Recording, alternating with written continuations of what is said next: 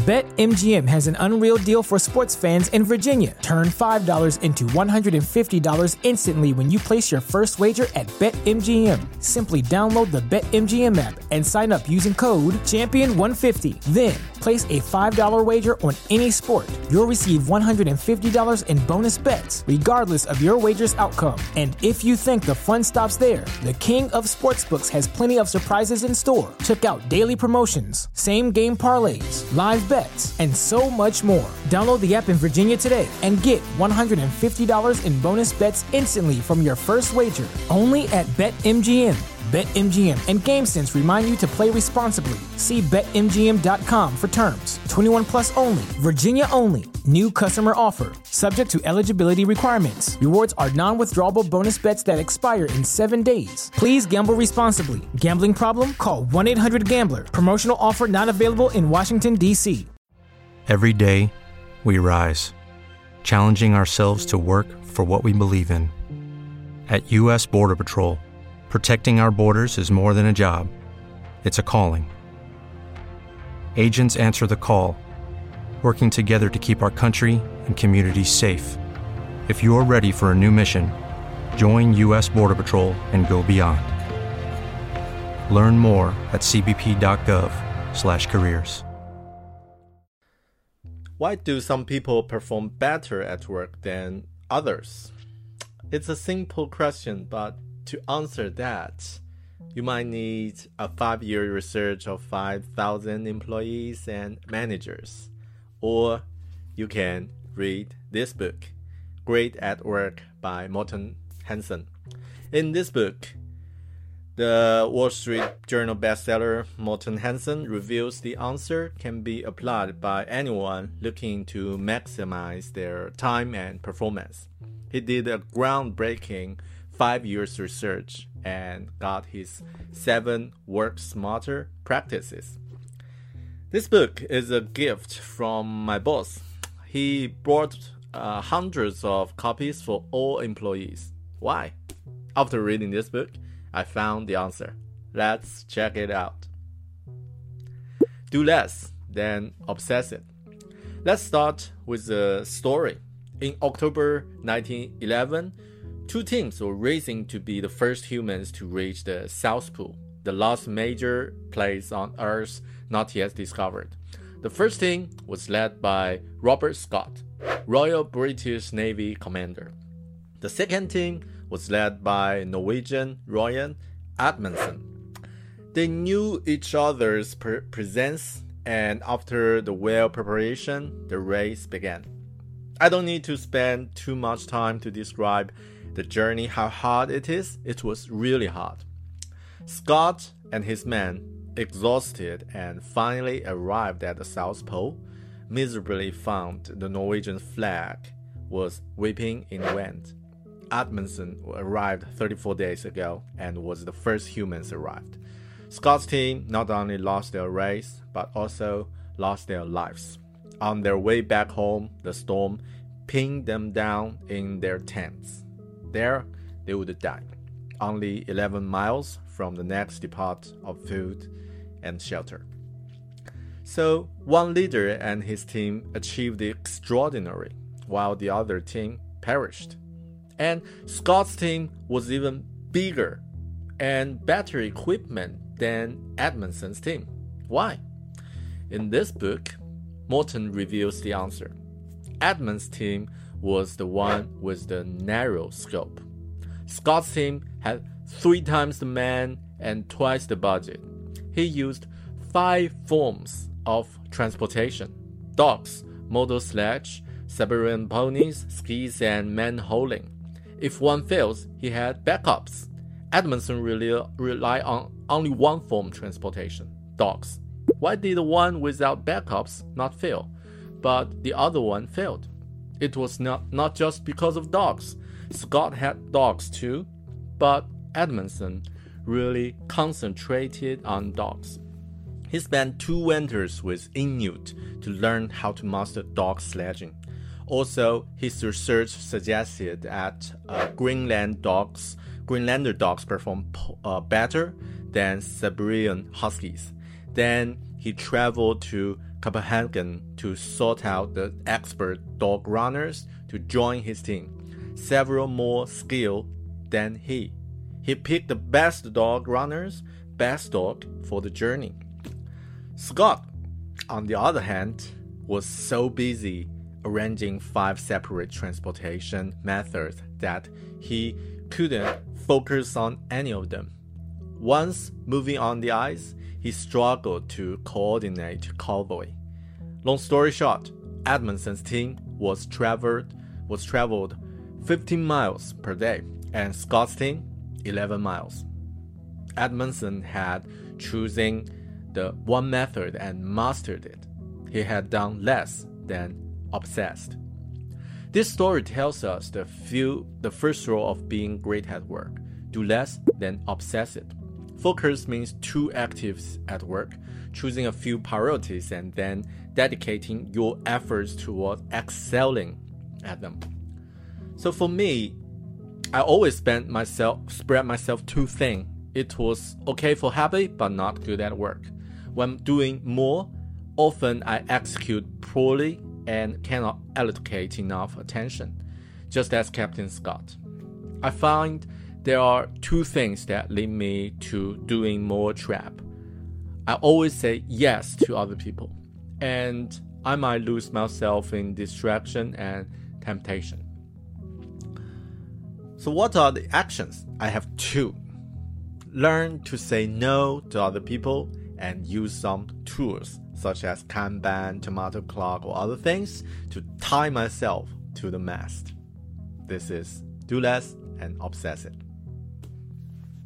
Second rule redesign your work. I'm a designer, and for me, design is a daily job 24 7. Design is not meaning that you're sitting in front of a desk for a few hours and get some impressive graphics or fancy animations. You can design your lifestyle, your diet, your way of conversation, your work process, or the way you use your phone.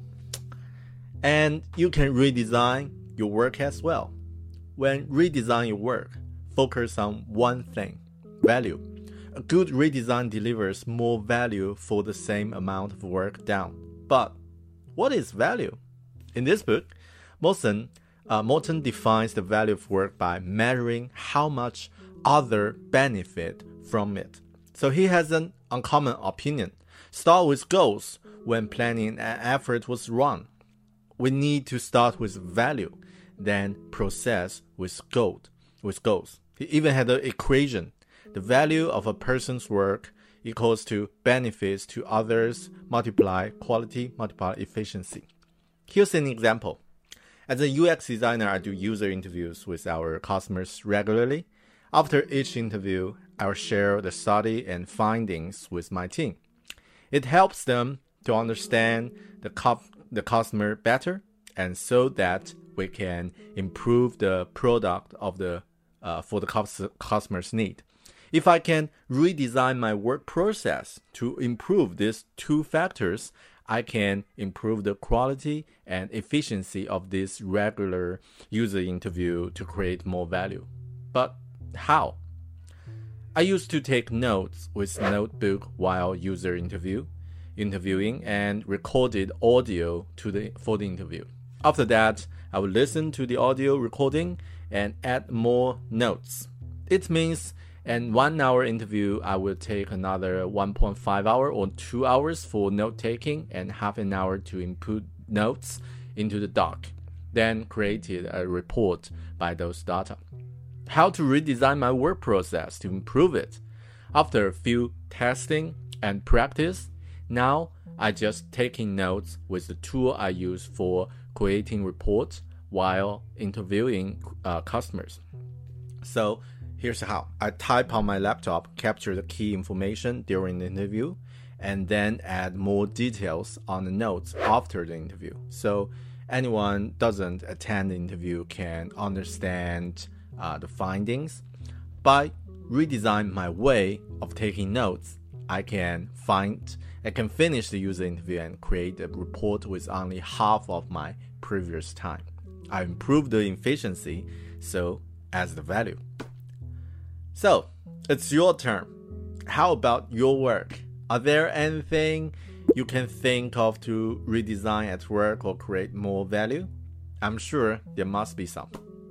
Think about it, find them out, and redesign. Fight and unite. What's the one thing in common in all different companies? Meetings, meetings, and more meetings. Even during the COVID 19 quarantine, video meetings are a big part of working from home schedule. We all have experience of attending some group meetings which don't solve problems but only waste of lots people's time. Sometimes there are even many inter- intelligence in the room. So normally the problem of those meetings is lack of critical thinking and thorough debate about plan. It's assumptions and the weaknesses. We don't we don't need teams to conduct vast number of meetings to get their work done. Actually, you can't. It will never happen. Rather, we need smarter team meetings where people debate regularly and commit to decisions at last. This is the fight and unite principle. When teams have a good fight in their meetings, team members debate the issues, consider consider alternatives, challenge one another, listen to minority views, and test assumptions enable every participant to speak out without fear of retribution. In one short sentence, we need encourage constructive conflict. But how to do that, especially for individuals' perspective?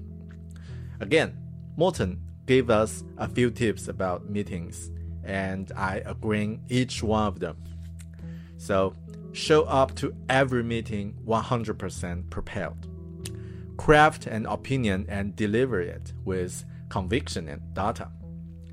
Stay open to others' ideas, not just your own. Let the best argument win, even if it's not yours, and often it isn't.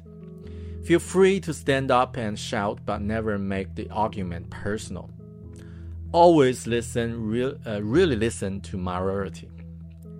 Never pursue consistency, uh, never pursue agreement for the sake. I think the leader of the team should focus on making people feel it is safe to speak up in the meetings, make fair for everyone. And everyone in the team need to show their opinions um, transparent in the meetings, then commit. So for me, I'm a good listener, but was not a good fighter. I used to choose not speaking or asking questions at meetings just because I don't want other people think I'm stupid to ask some silly questions and also the mindset of my English is not good enough as a second language blocked me from asking questions or showing disagreement. Then I realized I was wrong about two things. The first, there's no silly question. The second, second language is not a problem. The mindset is. Right. This is the fight and unite principle. Another essential thing we need if we want to be great at work. How are you doing on this one? Are you able to debate in the team meetings and then commit to decisions? All right, this is the three major things I would like to talk about the book Great at Work by Morten Hansen. There are more principles and tips in the book if you are interested in improving your performance at work. Find book and read it. One more tip from me the improvement is not is a continuous journey. You can't just read a book in the weekend and become totally a new person on Monday. That's Hollywood movie. But if you can you do can improve yourself step by step. If you always get stressful, for example, to talk in the meetings, try to ask yourself to speak at least one minute in the next meeting. If you feel like you are doing too many things, just pick one thing from your calendar tomorrow and remove it. So do it step by step, but continuously. Thanks for watching and hope you like this one. If you do, please share it with your friends and colleagues. And also, if you haven't sub- subscribed my YouTube channel Bear Talk, now it's a good time. Smash the subscribe subscribe button below and you won't miss the next video. Right. Have a great day or evening and I'll see you in the next video. Bye.